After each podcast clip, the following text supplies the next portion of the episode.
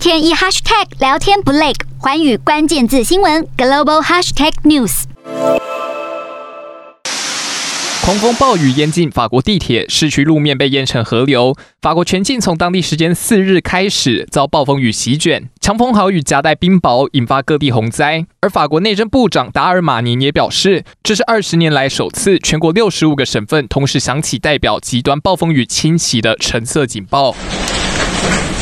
法国西南部的朗德和热尔两地区下起了高尔夫球大小的冰雹，砸破车窗，吓坏民众。洪水淹没葡萄园，影响到了数万公顷的土地。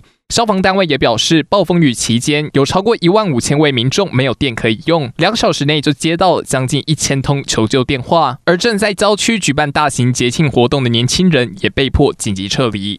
除此之外，豪雨淹没市区道路后，导致交通大乱，以及火车班次延误，让大批乘客被困在巴黎市各大车站内。法国气象局警告，接下来还会出现更多风暴，从西南部一路往东北部移动。